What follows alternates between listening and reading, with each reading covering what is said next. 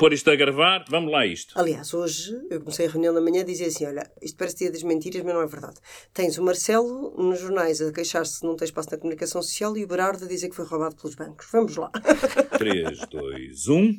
Olá, regressa a coligação negativa, agora às terças-feiras, como é habitual em podcast e nas plataformas do público, reúnem-se para essa coligação negativa David Pontes, Mariana Adam e Ana Sá Lopes. Em revisão, obviamente, os assuntos que nós achamos interessantes e importantes eh, de uma semana política que ainda está a começar, mas obviamente também os rastros que ficaram da semana anterior. Uma semana marcada por esse discurso de Putin que esperávamos trouxesse grandes novidades, mas que afinal não deu grande novidade assim. Ana, foi assim ou como é que tu ouvistes todo este Dia da Europa por um lado e o Dia da Vitória por outro, lá mais a leste? Uh, o que é que a gente retira? Dá-nos um retrato daquilo que é a Europa hoje ou para onde estamos a caminhar que seja? Como é que tu viste esta, esta data? Eu acho que dá por acaso acho que dá mesmo o retrato de, da Europa que nós temos neste momento. Para já, da guerra da Ucrânia, percebemos que Putin eh, mantém o discurso da desnazificação e, eh, e, que não vai sair, mas também há ali coisas estranhas no discurso do Putin, porque é um discurso um derrotado ao mesmo tempo. Eu fez-me um bocado de, de, de impressão ver o discurso dele. E há ali uma coisa que eu ainda não consegui perceber, que hum, que estava preparada aquela grande eh, manobra militar aérea que foi cancelada porque por causa do mau tempo, mas não havia mau tempo. Mas o que é que se passou ali? Eu também não sei quem inventou, e quando digo inventou, estou a, estou a pôr aspas nisto. Portanto, quem previu, quem analisou, quem fez, fez, fez uma interpretação de que eh, no dia da vitória Putin iria declarar guerra ou iria declarar vitória. Mas eu gostava de saber quem foi o primeiro. Eu só muita gostava de saber quem foi o primeiro. Olha, o que os outros gente, seguiram. Porque sabes como é que são as coisas dos analistas. Às vezes há, um, há uma pessoa que se Era lembra de uma coisa e os outros todos vão atrás. E de facto, quem foi o primeiro. opa, eu gostava de perceber. Mas, oh, oh, Ana, mas houve muita gente, eu também não sei quem é o primeiro, mas é muita gente e diferentes geografias e toda a gente achava, até porque a data foi noutras Simbólica. Foi utilizada portanto, por ele para fazer essa propaganda, É, não é? foi E esses, esses anúncios. E eu acho que havia quem achasse que pudesse ser um agudizar. Mas eu concordo com a Ana que é o que mais me impressionou, para além da, da propaganda, é uma propaganda muito básica, até uma propaganda quase de que nós agora vemos nos, nos livros de anos, eh, décadas atrás, eh, um texto muito propagandístico também também che- cheirava a derrotado. E isso é assim, ao mesmo tempo estranho, porque, porque ele não se põe nessa posição.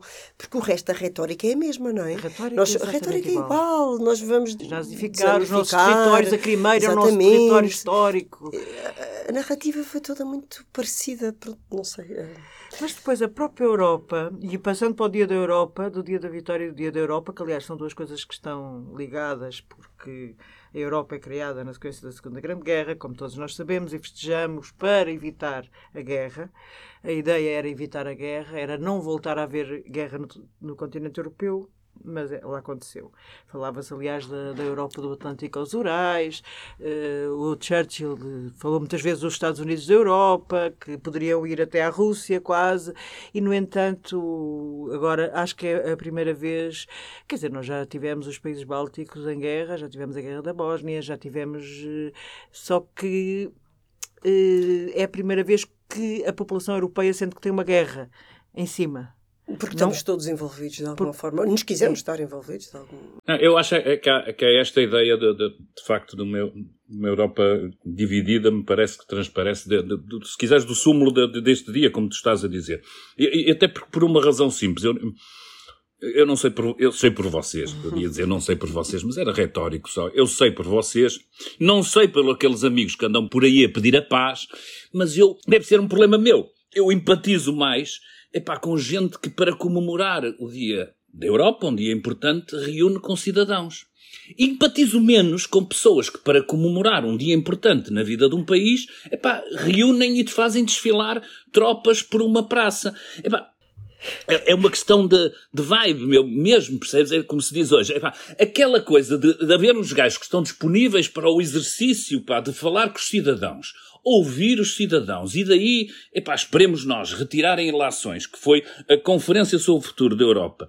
Ou então, ter, eh, epá, no outro ecrã ao lado, criancinhas a desfilar vestidas de tanques e de aviões de combate, eu não sei, o meu coração tende mais a pender por aqueles que têm, epá, a conversa de cidadãos. E eu acho que eh, nunca foi, epá, de repente tão claro esta divisão, e por isso já vimos a falar disto há algum tempo, as nossas escolhas se tornaram razoavelmente fáceis. Uh, o que eu acho é que, epá, Putin, de facto, eu, eu era daqueles que achava que, que a data, Ana, também eu, achava que a também data eu, poderia eu tô, servir eu para um, a, um discurso excluir. importante. Eu tava, gostava era de saber quem é que a primeira vez que, quem é que se lembrou disso. Está bem, Quem eu vou foi a fazer esse galinha trabalho. ou ovo? Vou à procura, já tarde. A minha, a minha questão mesmo, epá, a minha questão é que, é que eu acho que ainda por cima, e, e, e essas previsões foram feitas até já depois da, da, da alteração estratégica uh, do, dos russos para o, o, o, sul da Ucrânia, só que nestes dias que, que, que, decorreram, epá, desde que nós vimos essa alteração, uh, eles não conseguiram averbar vitórias militares muito importantes e por isso tínhamos ali um, um, um, um Putin pá, que, que não tinha nada para reclamar e depois há, uma, um, há um efeito se quiserem, interessante e preocupante de, de, deste tudo que, que, me foi dado ver, que é, epá, que é a lógica profunda da Segunda Guerra Mundial, e tu chamavas a atenção há bocadinho para o, para o, o o Churchill, em que nós estamos metidos. o Putin falou, e aquelas comemorações, como nós sabemos, são todas, têm todas a ver com a vitória das forças soviéticas sobre as forças nazis. O Zelensky esteve na mesma retórica.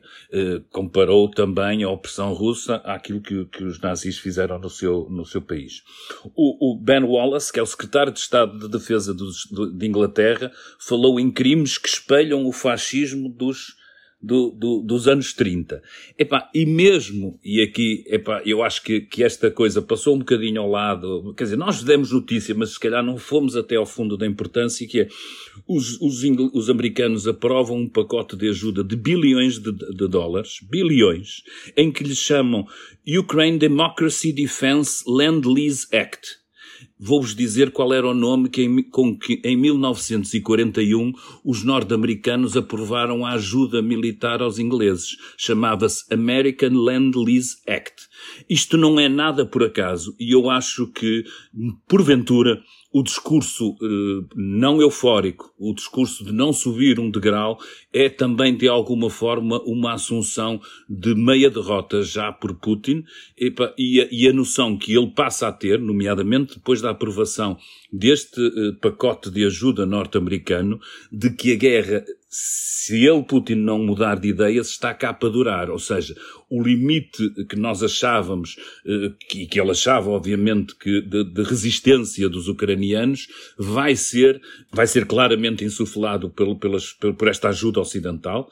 Nós estamos num momento em que é difícil que isto não se tenha que resolver, pelo menos no momento em que estamos, com território, com cedências territoriais dos ucranianos, se chegássemos a uma mesa de, de negociações, mas neste momento vou-vos deixar esta portinha aberta e não falo mais disto, vamos esperar se calhar mais umas semanas, mas quem quiser falar fale, que é, eu começo a achar que, ao contrário de toda a, argumentação inicial da guerra, de que o Ocidente, percebendo a fraqueza dos russos, estará inclinado a prolongar uh, uh, a guerra, e temos tido vários, vários sinais e várias declarações, a prolongar a guerra, até quando os ucranianos quiserem, como é evidente, mas a dar-lhes meios para que uh, a Rússia possa sair com uma derrota importante desta guerra. E eu não sei até que ponto é que, obviamente, isto não, não, não vaticina nada de muito interessante para as próximas semanas, e nomeadamente para, para os ucranianos e para os desgraçados também,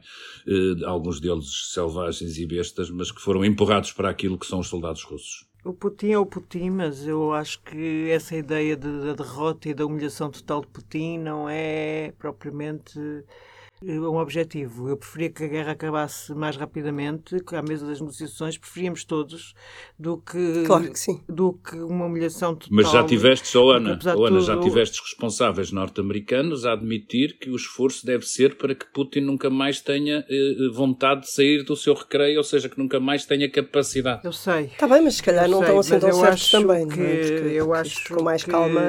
Ou um bocadinho mais calma era capaz de ser, Mais de ser dentro nesta história. Isso já na semana passada evoquei aqui a entrevista que o Sérgio Sousa Pinto nos deu a dizer que os americanos podiam dizer que lhes apetecesse porque tinham o Canadá numa fronteira e tinham o México noutra, enquanto nós estamos aqui ao lado da Rússia. Portanto, é ter algum cuidado. Não, não, não, obviamente, isto não significa justificar a invasão da Ucrânia, não tem nada a ver com isto.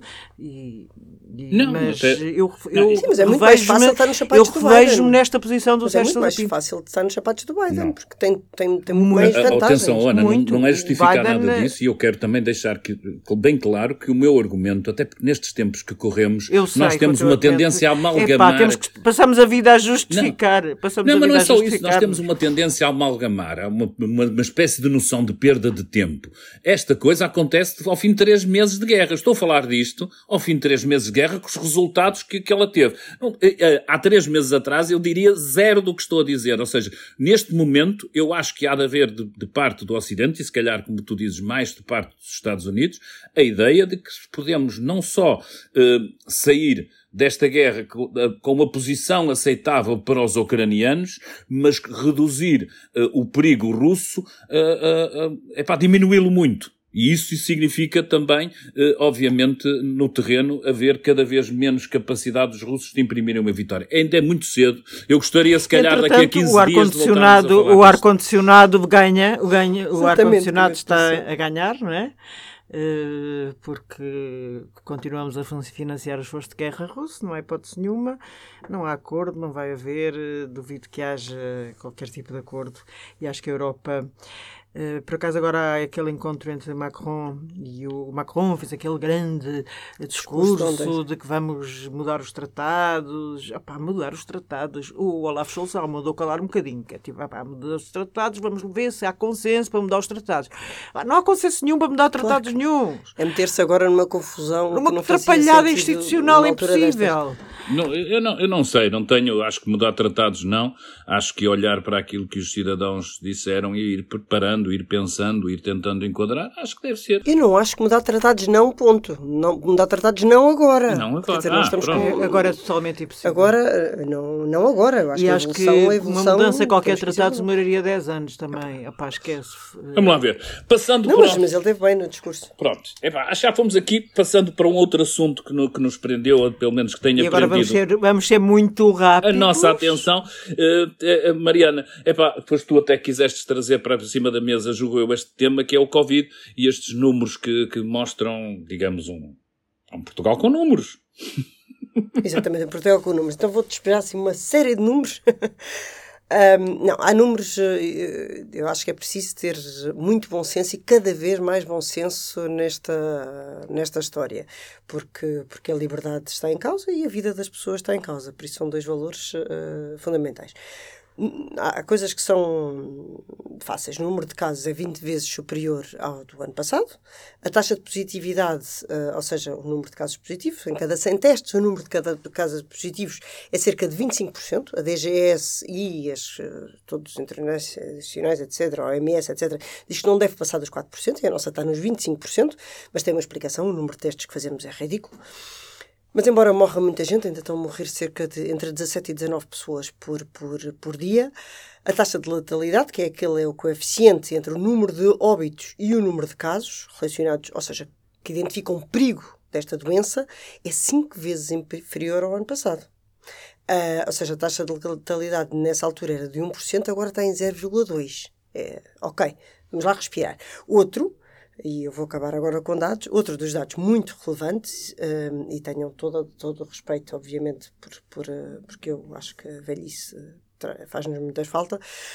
hum, outro dado relevante é que eh, hoje em dia mais de 70%, 75%, 76%, acho arredondando, por cento das pessoas que morrem Uh, têm mais de 80 e com comorbilidades graves, ou seja, cancros, hospitalizações, pronto, comorbilidades graves. O ano passado, este número de, era só 50.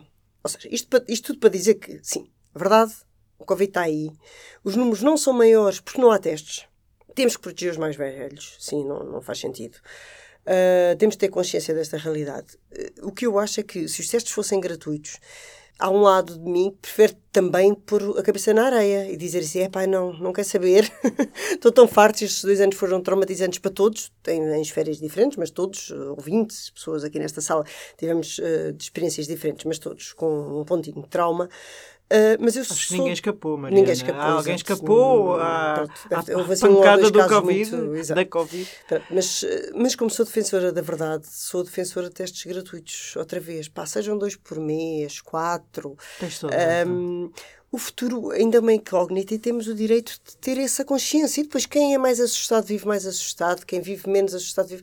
Mas temos. Numa das conversas que tive ontem eh, com, com, com um membro do governo, sei que já quem, quem, quem defenda lá dentro eh, o regresso à gratuiticidade dos testes. E acho que este tem que ser o caminho. O- também demos agora uma notícia de manhã, já, essa já demos, que o Hospital de São João anunciou eh, hoje que ontem bateu o número de sempre de máximos de urgências, tem batido, e que, diz, diz o responsável do Hospital de São João, cujo nome eu não me estou a lembrar agora, eh, que as pessoas, eh, como não têm maneira de fazer testes gratuitos, têm que pagar 25, 30, 35 euros para fazer, vão aos hospitais fazer testes. E estão a entupir os hospitais, a taxa de positividade no Hospital de São João ontem era, era quase 60%. Ou seja, as pessoas estão a fazer testes nos hospitais. Não faz muito sentido. Ahm, e pronto, acho que basicamente é isso. Acho que tem que, tem que voltar, tem que ser. Tem que... Ah, e há outra. O, o governo também não revela os números de lares dos surtos, mas o Manuel Lemos, o, o presidente da União das Misericórdias, ah, diz que sim, diz que, que já começam a haver mais surtos em lares e que é preciso monitorizar, de facto. E, por exemplo, dar, faz sentido que, que as pessoas dos lares não tenham testes gratuitos. Não faz, Não faz favor, nenhum sentido. Nem que Nem- sejam nem estes grupos. Ana lá, Salopes, oh, Mariana, eh, nem baixamos a guarda lares- cedo demais? Eu acho que nós que estávamos todos traumatizados com estes confinamentos sucessivos, estas regras e as máscaras, e a- acho que nós e o governo, e o governo refletiu também o sentido da população, passou a viver na Suécia.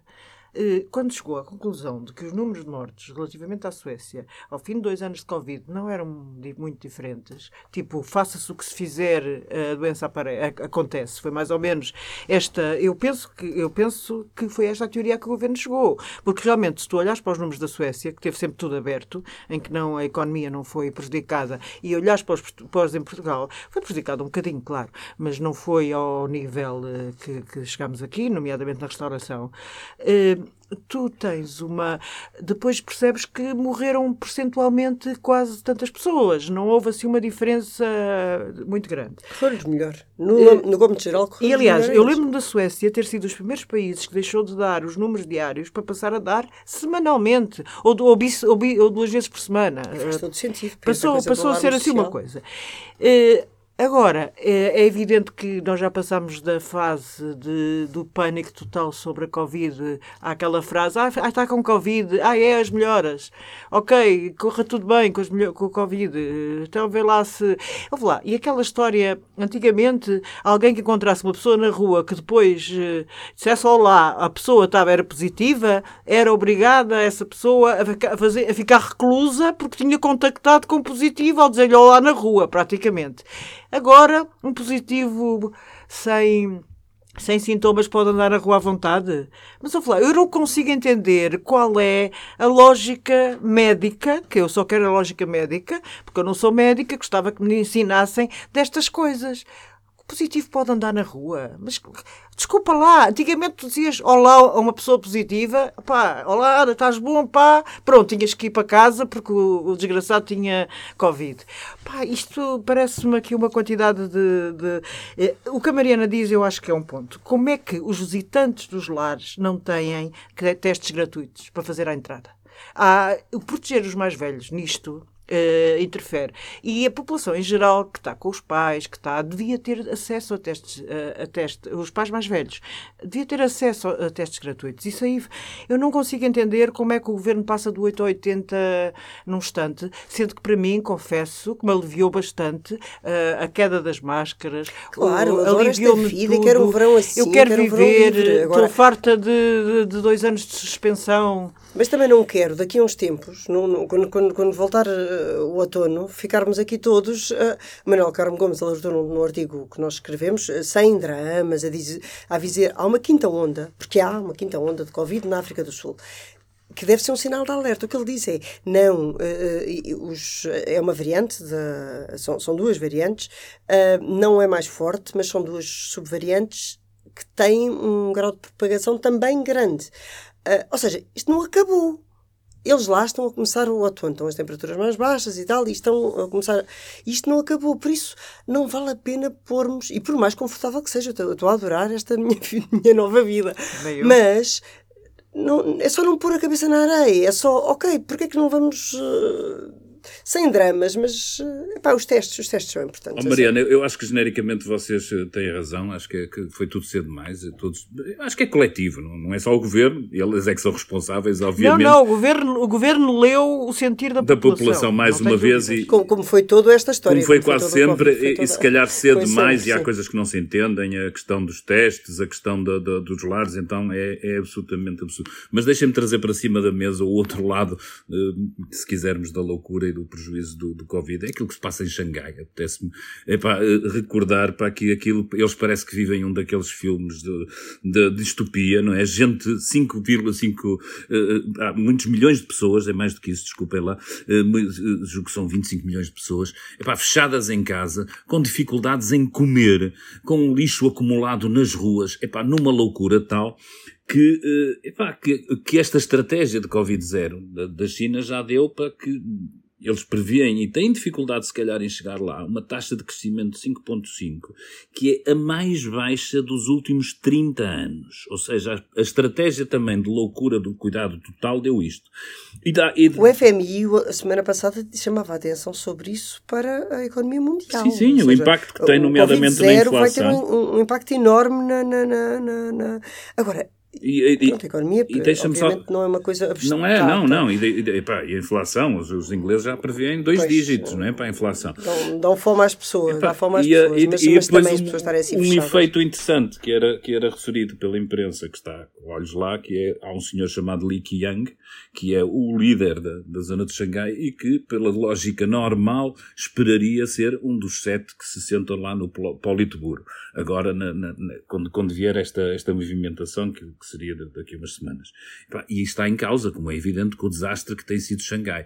E isso pá, suscita hum, inquietações sobre o próprio regime chinês, porque há quem olhe para uh, Li Qiang, é muito próximo do atual presidente chinês e há quem olhe para a possibilidade dele cair como um sinal de que o Xi Jinping não, não, não protege ninguém. E isso provoca, obviamente, comoções naquele, naquele aparelho estranho e esquisito que é da China, ou seja, o Covid, minhas amigas, ainda não deixou de provocar e de fazer sentir uh, os seus efeitos e acho que se calhar, uh, por muito que a gente julgasse que já tinha arrumado as máscaras, vale a pena, nomeadamente aos mais velhos, continuarem a ter uh, alguns cuidados, acho eu. Acho que é, acho que é necessário e estes números que a Mariana traz para cima da mesa mostram que, que nem tudo está passado e há aqui uma ideia de, de virar a página com alguma inconsciência que me parece que vale a pena ser refletida, não é?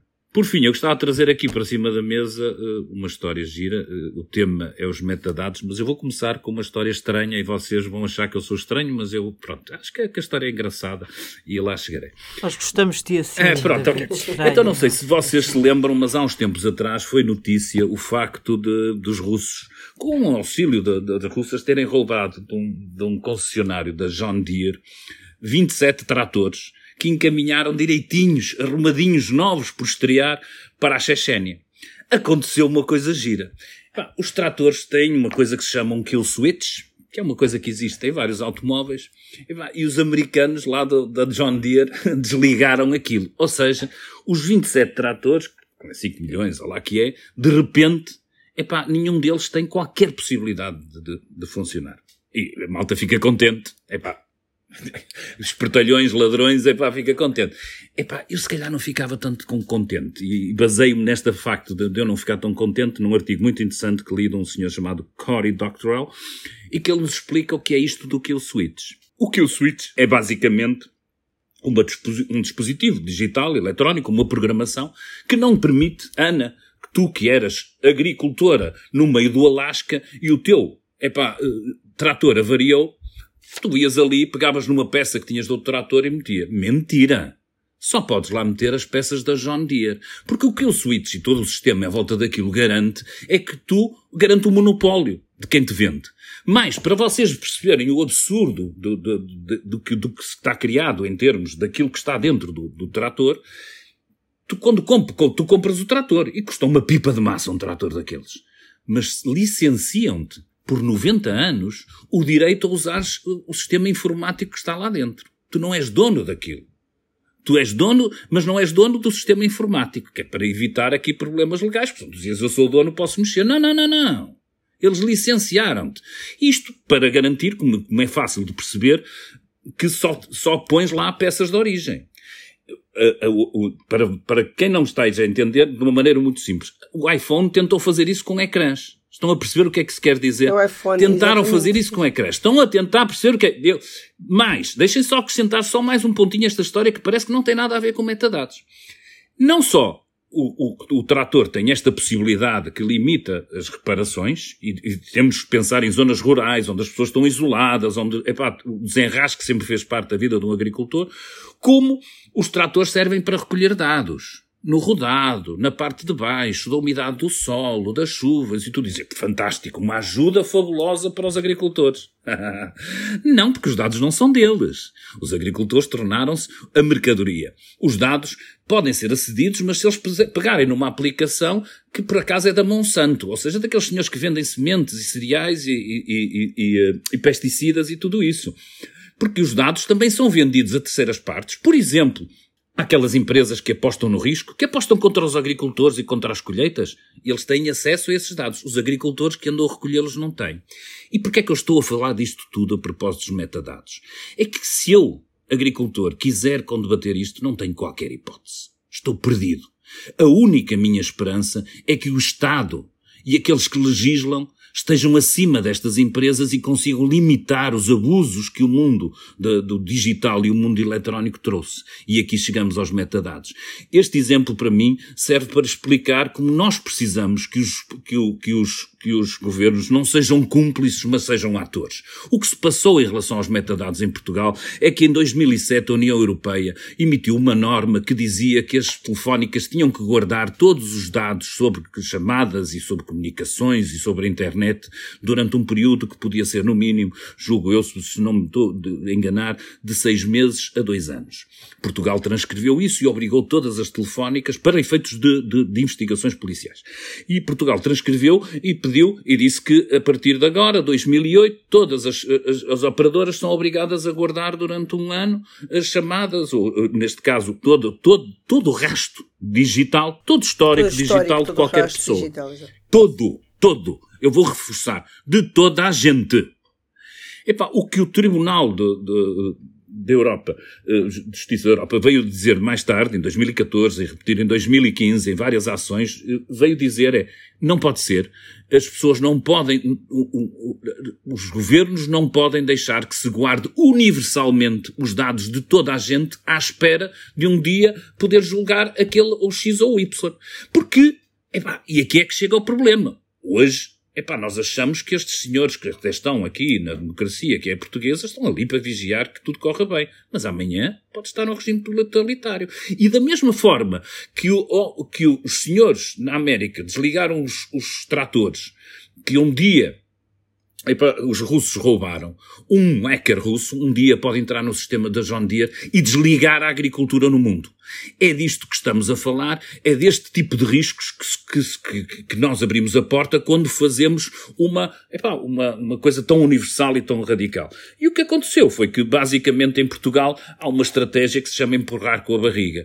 Enquanto isto não caísse como uma bomba e como caiu esta decisão do Tribunal Constitucional, que, recordo aos ouvintes, implica que todas as investigações desde 2008 que tenham acedido a dados desta forma, nessa parte possam cair, e muitos desses dados, nomeadamente a localização das pessoas, as horas a que as chamadas foram feitas e tudo isso, como qualquer um de nós que, que, segue a justiça ou que vê séries policiais percebe, tem imensa importância, não estão neste momento enquadrados legalmente. O Tribunal de Justiça Europeu nunca disse que não poderiam estar.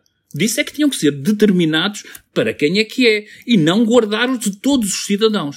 O problema é que o nosso governo pôs a, a, a cabeça. Nosso qual, Estado, qual o nosso Estado, Mariana, não é o governo, é a Assembleia da República, sim. são os deputados. Sim, o Estado, o Estado porque, porque a Comissão é Nacional de Proteção não, não, de Dados. Não, a Comissão de Proteção sim, Nacional de Dados há uns anos que diz que nem sequer vigia este, este armazenamento porque sabe que é ilegal e por isso não pactua com isso. Justiça lhe seja feita, eu sou muito nem crítico pactua, da Comissão pois. Nacional de Proteção de Dados, mas justiça seja sim. feita neste, neste capítulo. Mas pusemos a cabeça na areia, ignorámos a diretiva europeia, chegámos aqui com uma ameaça, chegamos agora a 2022, estamos aqui com isto desde 2014, chegamos a 2022 com uma ameaça deitar tudo para água abaixo. Isto é absolutamente inacreditável. E eu nesta história, para além de, de, de, da política que está aqui em causa, uh, lembro-me desde o primeiro momento desta semana, uh, daquela frase do Benjamin Franklin que diz aqueles que admitem reduzir, uh, renunciar à sua liberdade em troca de uma pequena segurança, seja ela qual for, uh, mesmo que seja temporária, e acho que é assim, acaba sempre por perder ambos, a liberdade e que... a segurança.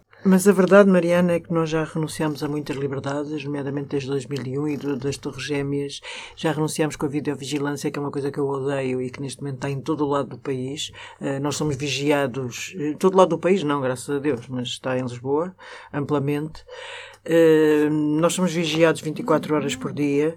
Ou seja, eu entendo perfeitamente o que vocês estão a dizer e, estou no, e, e, e acho que Portugal errou, e, o David tem razão, é o Estado português, não é só o governo. Não, o governo é gravado, é, Ana, desculpa só, aliás, o governo é gravado porque foi chamada a atenção pela provedora, a Ministra da Justiça era Francisca Vanduna, epá, e ela não ligou, disse que não, não, não, não havia nada. A notícia de hoje. E marimbou-se, e e marimbou-se. É um disparate, é, é, é um disparate, é um disparate, como julgo que é um disparate também a intenção da, da, da Procuradora-Geral da República, anunciada também hoje, de contrariar o Tribunal Constitucional. What? Isso é uma maluqueira, isso é uma maluqueira como eu nunca tinha visto. contrariar o Tribunal Constitucional, quer dizer, então o Presidente da República não pode contrariar, uh, pode a Procuradora-Geral da República. Mas tem pena, Ana. Ele claro não pode contrariar, pena. mas tem pena. As isso declarações dele na sequência disto era de quem tem pena das decisões do Tribunal Constitucional, mais uma vez. Começa a ser um procedimento muito recorrente okay. de Marcelo Rebelo de Sousa. Ok, ok, ok, que me preocupa, que não sei quantos processos que estejam, eh, que estão em investigação desde claro. 2000 e tal, vão todos para claro. o lixo preocupa-me e preocupa-nos claro. a, a, todos. Isto é absolutamente inacreditável. Agora, uh, está declarado inconstitucional, está declarado inconstitucional. Quer dizer, nós, uh, não há instância oh, Ana, superior. Oh, Ana, está declarado inconstitucional e a Europa já declarou há muito tempo que é absolutamente ilegal. 2014, 14, Nós podemos querer esperar, contrariar o Tribunal Constitucional e esperar que isto chegue a instâncias europeias para depois Parece que o PS quer agora correr atrás do prejuízo e tentar encontrar ali um, uma solução de, para esta transição. Ah, não sei muito bem o que, é que, o que, é que vão inventar para esta transição, mas... Não, eu acho que, é, que há mesmo. O problema aqui é mesmo alguma negligência. Eu acho que eu percebo em parte porque quem segue as coisas de justiça sabe muito bem como as nossas forças policiais gostam de investigar por arrasto grava-se tudo, epá, registra-se tudo e lá no meio havemos de encontrar ilegalidades. Depois dá aqueles fabulosos espetáculos degradantes da, da passagem das escutas telefónicas para as televisões e que tais. Epá, olha, pois temos pena. Não pode ser assim. Temos que ser mais capazes, temos que ser mais, epá, pois temos que ser capazes de alguma forma de, de, de regular e de viver com regras que sejam aceitas pela própria lei fundamental dos portugueses. Temos pena, volto a dizer. Epá, mas ainda bem que há leis fundamentais para nos defender. Dito isto, Dito e acabando assim, um bom rapazes, vamos aos votos. Vamos zangados e. Ah, zangados não, mas entusiasmados, pronto, digamos. Mariana, tens, tens o teu voto? O teu voto é, o teu voto é contra? Não, deixa-me dizer primeiro o meu. Ah, e o teu primeiro, oh, o teu primeiro, Ana, o teu voto é a favor ou contra? Pronto, o meu voto é a favor não, é estamos, estamos de que a malta vá curtir toda a música que puder este verão. Voltaram os festivais de verão, voltaram concertos, voltaram concertos ao ar livre, coisas absolutamente espetaculares que já ninguém sabia, já ninguém se lembrava que ainda existia.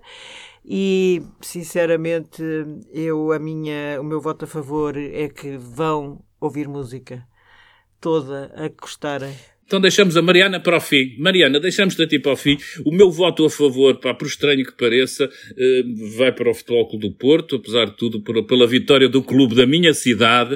E é estranho, oh Mariana, só é estranho porque eu não, eu não falo muito de futebol, não ligo muito ao futebol, ligo, pá, tenho uma aversão enorme às discussões sobre arbitragem e uma repulsa gigantesca por tudo o que se passa ao nível de, de, de, das direções de clubes. Mas gosto de ver golos, gosto de histórias à volta dos jogadores e tenho imensa pena eh, que, que, que, o futebol em Portugal seja gasto mais em polémicas do que em boas histórias. A única coisa que eu e o meu sublinhado não é inocente, não tem a ver isso, é pá, o Norte e o Porto ganham muito poucas coisas. Pá, ao menos quando conseguimmos contrariar uh, algum centralismo instalado com o futebol. Para nós não irmos contra ele.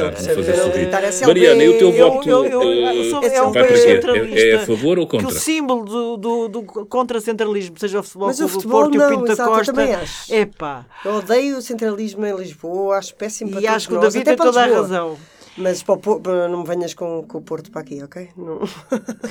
Vamos com outra coisa qualquer. O meu, o meu, uh, pronto, por isso é que a Ana quis primeiro, o meu é uh, corram sexta-feira, começam uh, a venda, e eu não, eu não recebo qualquer, nem bilhete, nem patrocínio, mas adoro o Arcade Fire. O concerto é só a 22 e 23 de setembro, no entanto, como tem sido um, recorrente em Portugal os concertos de Arcade Fire, uh, esgotam nas primeiras horas e é já sexta-feira e é um sinal de facto que estamos livres e de que vamos ter um, um verão cheio de coisas boas e é isso. Uh, comecem o fim de semana bem a comprar os bilhetes para Arcade Fire e ouvir boa música. E é assim que vos deixamos com esta recomendação. Os Arcade Fire editaram mais um álbum, ele saiu bem há pouco tempo, julgo que a semana passada, e por isso, Ruben, carrega aí no botão e dá-nos a todos com Age of Anxiety One, o tema que abre este álbum dos Arcade Fire, para todos alinharem neste convite da Mariana Adam. Vamos ouvir música, vamos ser felizes. Até para a semana. It's age of doubt, I doubt it you or is it me? Age of anxiety.